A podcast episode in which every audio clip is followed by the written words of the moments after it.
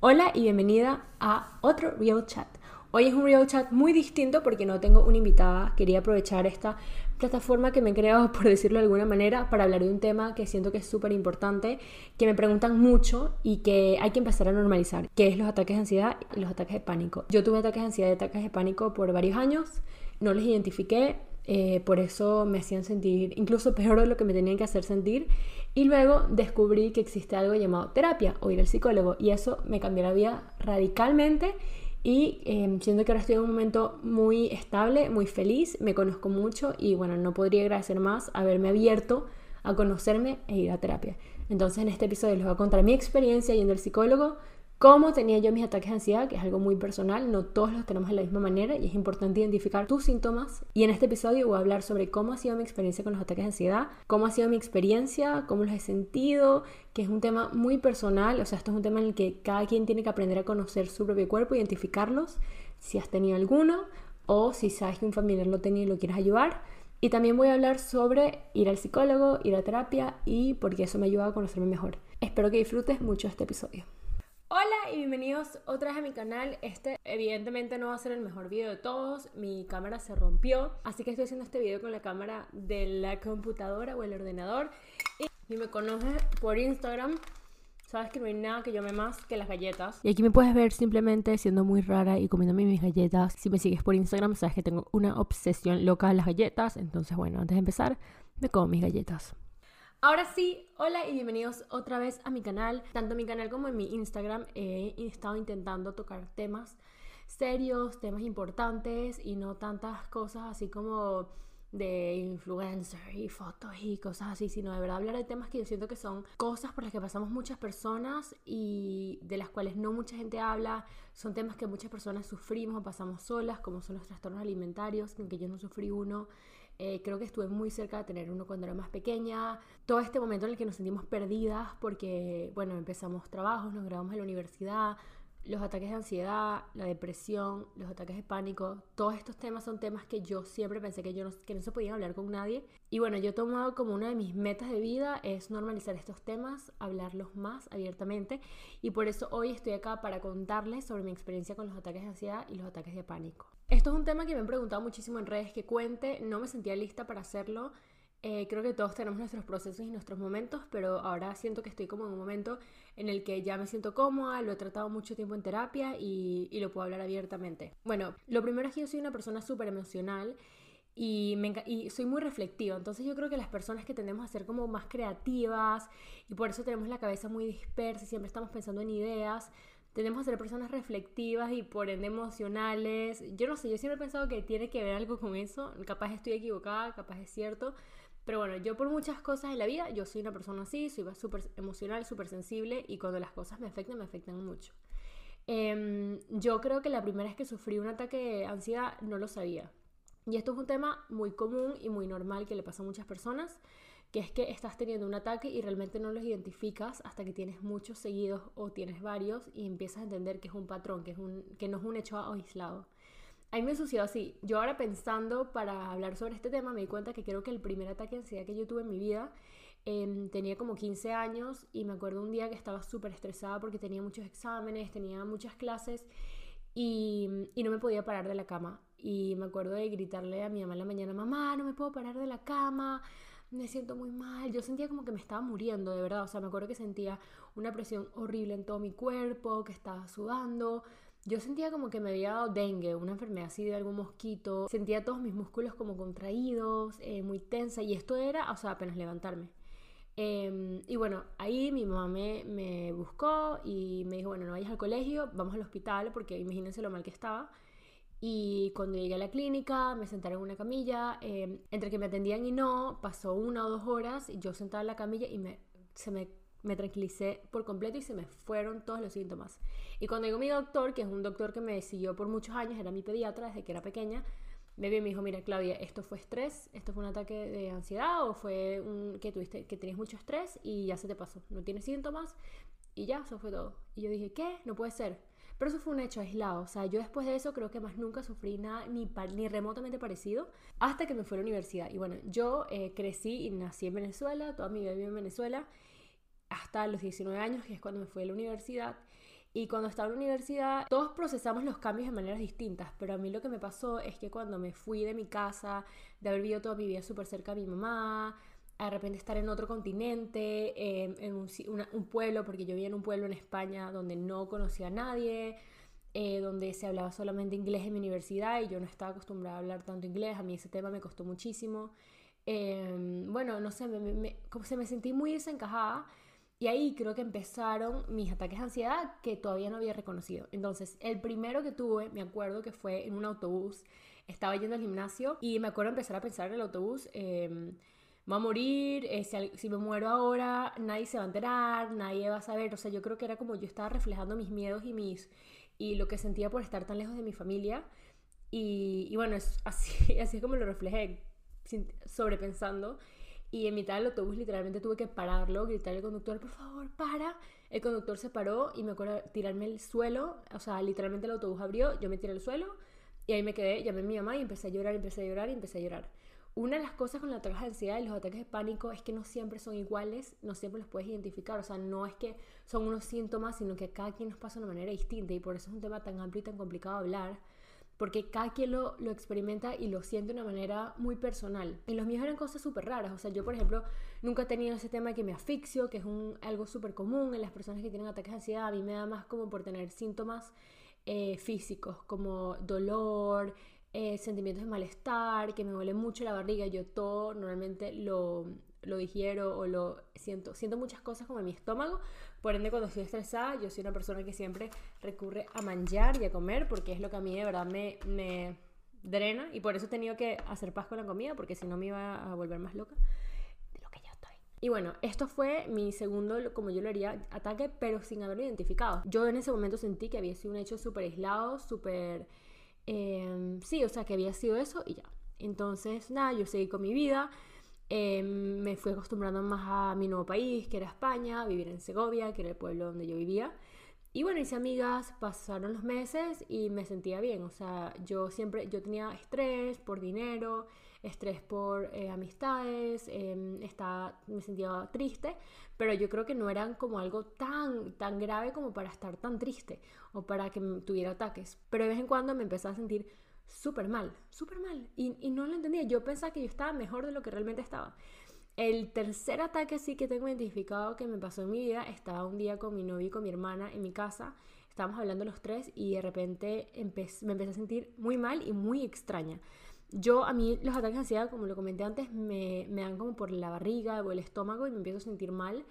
Y en ese, en ese momento en concreto lo que sentía es como que tenía que ir al baño, eh, sentía como que un malestar estomacal pero realmente no tenía que ir al baño, no, no era, o sea, no había tomado agua, ya se puede imaginar lo que era, era como que si tuviera que ir siempre, tomaba agua, iba y después regresaba y volvía a sentir que tenía que ir, pero realmente no tenía que ir, o sea, era mi cuerpo que me estaba confundiendo y en eso me podía pasar horas y horas, entonces yo sentía que tenía que ir y, no, y no, realmente no tenía que ir, sentía que tenía que ir, realmente no tenía que ir, dejaba de tomar agua para no tener que ir, igual sentía que tenía que ir por horas y horas y horas, yo un sentimiento que no se me iba, o sea, era imposible. Y ese pensamiento de pensar que tengo que ir me desbordaba, me hacía sentir horrible y ahí yo me iba. Entonces me empezaba a sentir mal, me empezaba a marear, me empezaba a sentir súper mal, empezaba a llorar y, y, bueno, así eran mis ataques de ansiedad. Por eso yo siento que es un tema tan, tan personal que es que ni siquiera sabría qué decir porque creo que una parte fundamental de estos temas es aprender a entender nuestro cuerpo, entender cómo nuestro cuerpo manifiesta sus emociones por lo menos lo que comenté antes, el mío lo tengo identificado como en el estómago. Hay personas que les dan dolores de cabeza, personas que le dan dolores musculares.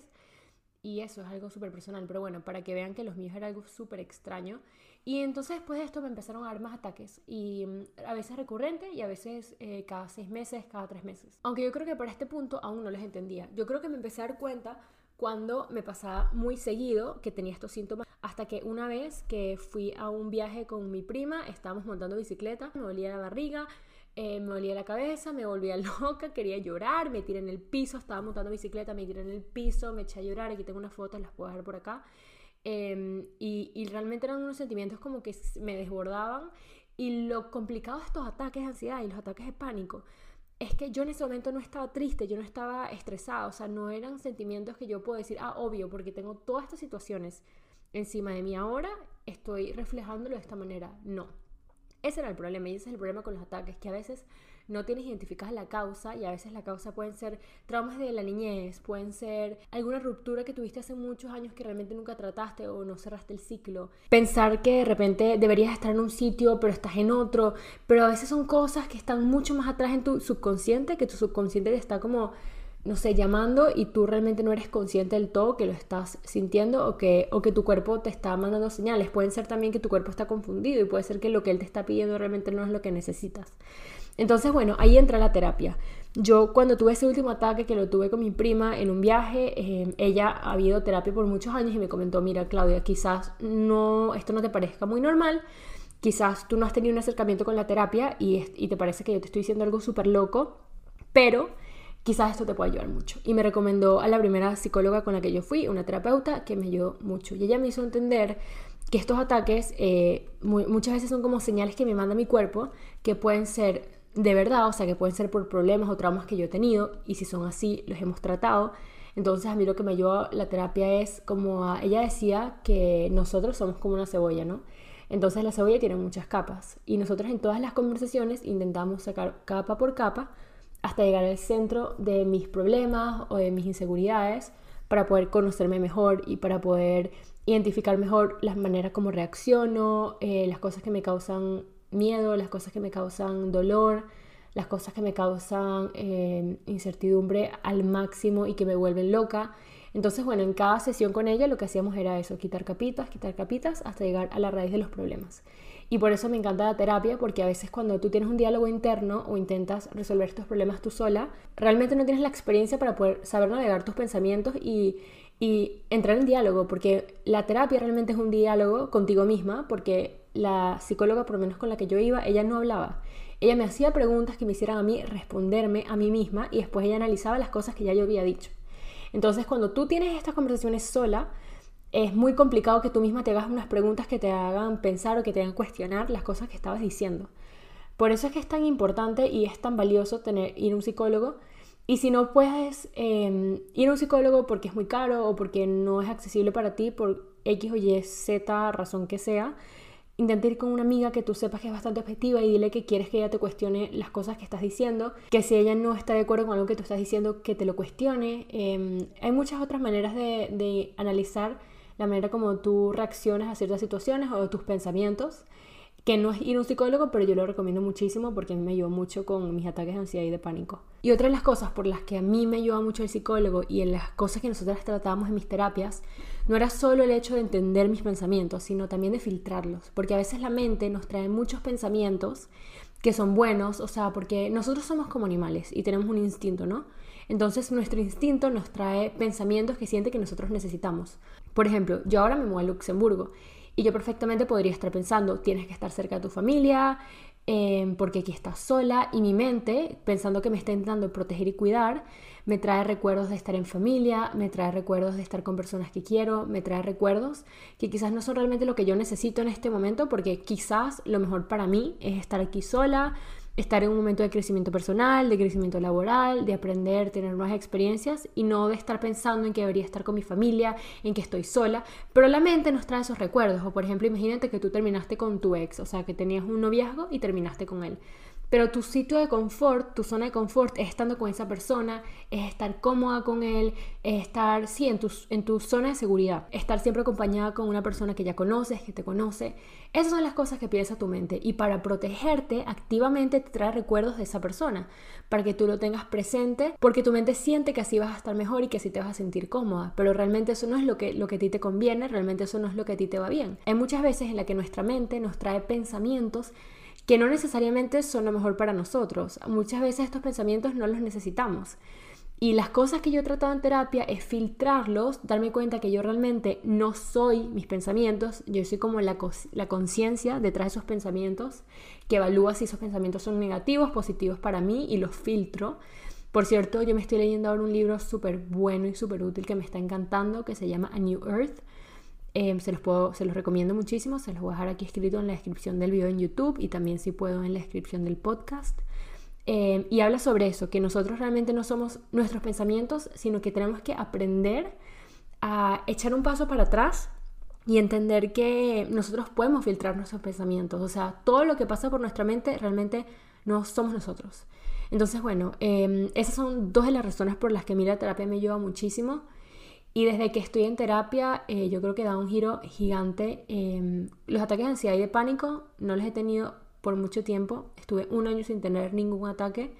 Después, al año, hace como un mes, eh, identifiqué que estaba sintiendo un ataque de ansiedad y lo supe identificar a tiempo. Y por primera vez en mi vida no le tuve miedo. Por primera vez en mi vida dije, ok, lo estás sintiendo, afrontalo, vívelo, tuve todos los sentimientos que tenía antes, el de no, que tengo que ir al baño, realmente sé que no tengo que ir, y lo que hice fue respirar y mantenerme en el presente, porque muchas veces cuando tenía todos estos sentimientos, me iba al futuro y decía como que, ay, qué fastidio, em, estoy sintiendo esto y entonces más tarde que quiero hacer esto, me voy a sentir mal y no voy a poder ir, o me dejaba llevar por los pensamientos y empezaba a pensar en mi pasado, en las cosas que he hecho, las cosas que me han hecho sentir triste, estar lejos de mi familia y me quedaba como en ese círculo vicioso de pensar, pensar, pensar, sintiendo que eso me iba a ayudar, cuando realmente no me ayudaba para nada. Entonces, estar en el presente y decir, mira, ahora estás acá con los pies en esta calle, caminando, yendo al supermercado, mira el autobús que tienes enfrente, mira la vista, mira el bosque, los árboles, las personas que pasan a tu alrededor. Me concentré mucho eso, en las cosas que están pasando enfrente de mí en ese momento, el autobús, la gente cantando, la gente hablando, porque justo es en el verano, entonces bueno, tenía todas esas como, había mucha vida en la calle, que eso jugó a mi favor, pero por primera vez en mi vida pude como ser fuerte y tomar mis pensamientos y decir, Claudia, tú no eres esos pensamientos, contrólalos, relájalos y, y vas a poder, y vas a poder, y va a estar bien, y todo va a estar bien, y no te desbordes.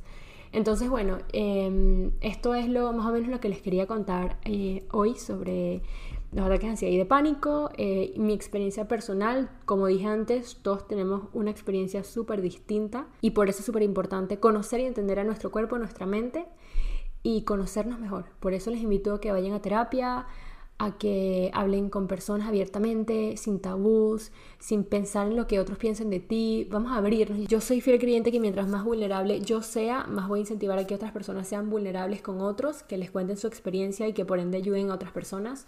Y bueno, em, espero que este videito corto les ayude y la voy a llamar en tres minutos. Em, justo yo tengo psicólogo los lunes a las ocho y media y me encanta porque es como un chequeo conmigo misma, es como un, espacio, un momento que yo me regalo para conocerme mejor y para ser cada día una mejor persona.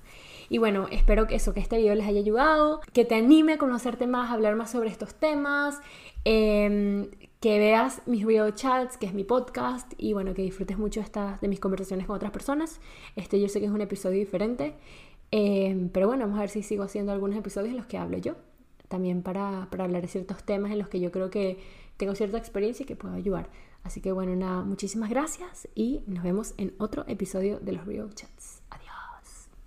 Espero que hayas disfrutado este video chat. Lo que realmente quiero lograr con estas conversaciones, aparte de tener un poquito más de claro el camino que quiero seguir, es dar una mano, aportar así sea con una sólida práctica y útil para que todos crezcamos y evolucionemos juntos. De todo corazón, gracias por estar acá. Y si te gustó, no te olvides de suscribirte a mi canal para escuchar todos los próximos episodios. Un abrazo y hasta el próximo video chat.